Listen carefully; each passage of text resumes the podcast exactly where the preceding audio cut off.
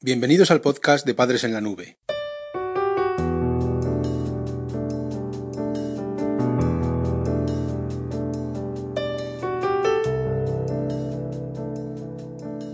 Hola madres y padres en la nube. Bienvenidos al episodio número 26 de nuestro podcast. Hoy hablaremos sobre el consumo de marihuana en la adolescencia. El consumo de marihuana en la adolescencia ha crecido de forma espectacular en los últimos años. Su empleo entre los jóvenes es cinco veces mayor que hace seis años solamente.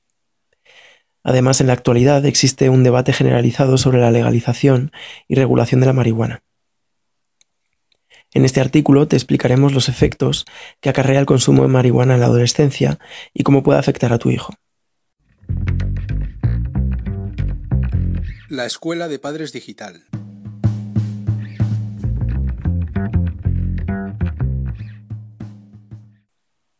En primer lugar, hablaremos sobre la controversia de las últimas investigaciones sobre la marihuana.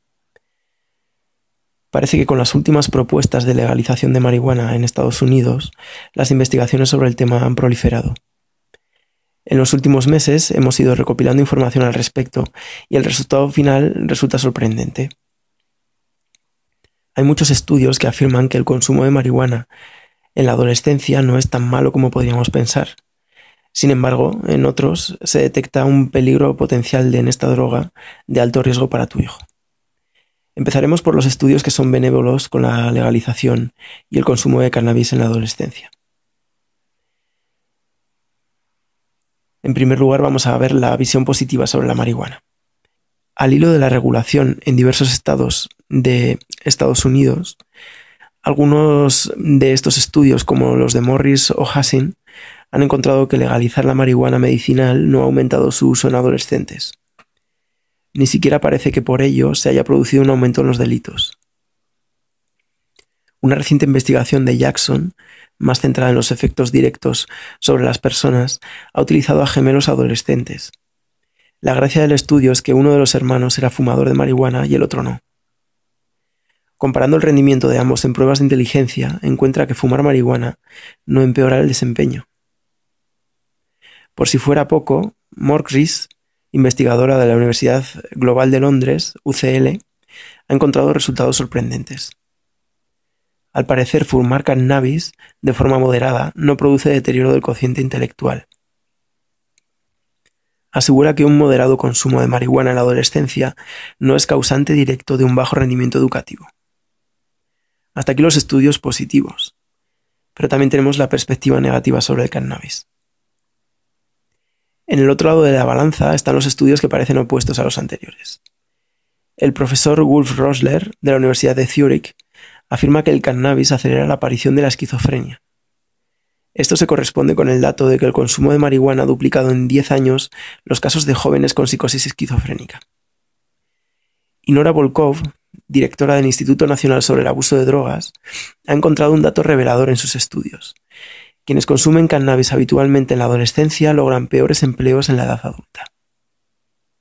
Además, esta autora afirma que cuanto más joven es el inicio del consumo de marihuana, las consecuencias sociales son más adversas.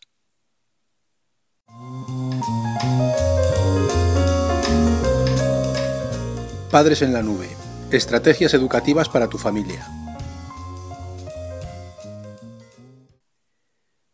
En segundo lugar, vemos las conclusiones finales de la investigación. Como hemos visto, parece que existen dos corrientes de resultados opuestos sobre el tema. Aunque si lo analizamos detenidamente, los estudios no se contradicen del todo. La historia de esta droga y los efectos estudiados del consumo de marihuana en la adolescencia nos dejan lecciones claras. Vemos que el cannabis es un potente estimulador cerebral que desencadena ataques de pánico, acelera la aparición de la esquizofrenia y provoca brotes psicóticos en jóvenes consumidores.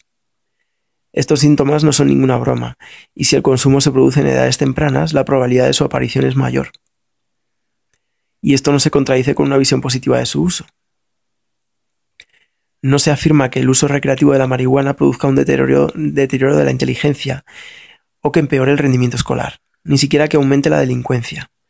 Podríamos entender que el cannabis es un psicoactivo emocional y que sus efectos a este nivel producen desórdenes afectivos. Aunque el rendimiento cerebral a nivel de inteligencia se mantenga intacto, Hay que tener en cuenta que las personas fumadoras pueden estar socialmente incapacitadas por los efectos emocionales de la marihuana. El hecho de que los jóvenes consumidores encuentren peores empleos en la edad adulta puede tener que ver con que la droga se asocia de forma habitual a guetos marginales. Padres en la nube. La adolescencia fácil.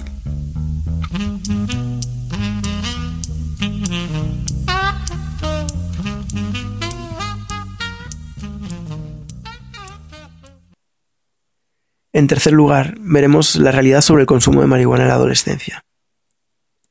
En España, el Centro Reina Sofía ha publicado un estudio muy interesante sobre el tema. Tras encuestar a más de un millar de jóvenes sobre sus opiniones acerca del consumo de marihuana en la adolescencia, llega a unas conclusiones reveladoras entre las que destacamos seis. Por un lado, el 14% de los encuestados minimiza el riesgo de la marihuana frente a un 60% que cree que es bastante o muy peligrosa. Por otro lado, la mitad de los adolescentes cree que el consumo diario de alcohol es más problemático que el de cannabis. Además, los jóvenes ven a los consumidores habituales de cannabis como personas con problemas, irresponsables y que pasan de todo. Por otra parte, más de la mitad de los adolescentes cree que es muy probable tener problemas legales por consumir marihuana y el 71% de los jóvenes considera Internet como el principal medio para obtener información sobre el cannabis. Por último, más de la mitad de los jóvenes españoles apuestan por el autocultivo y la venta legal de la marihuana.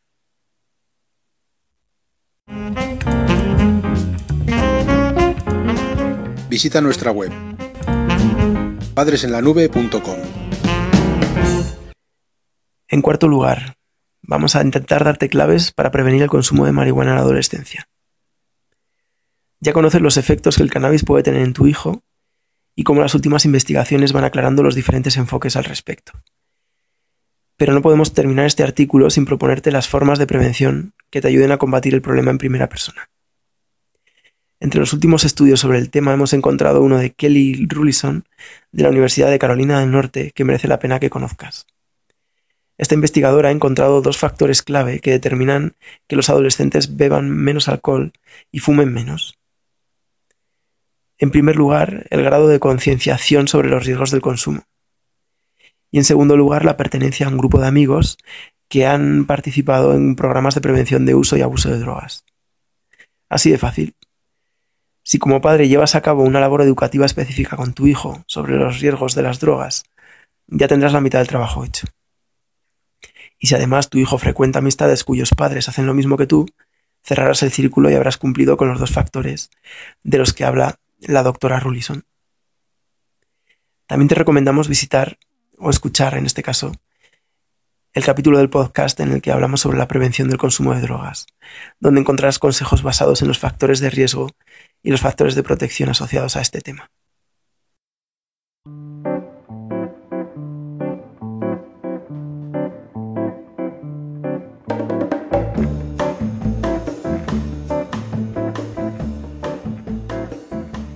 El podcast de Padres en la Nube se distribuye bajo licencia Creative Commons. Puedes copiar, distribuir, promocionar y compartir este podcast siempre que menciones el nombre del autor y lo difundas con una licencia igual a la que regula la obra original.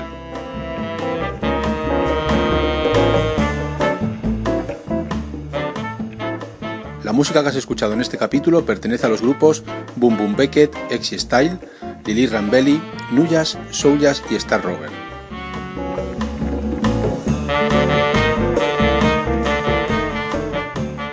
Podcast creado y distribuido desde España por Félix Martínez. Voces por Daniel García. Padres en la nube.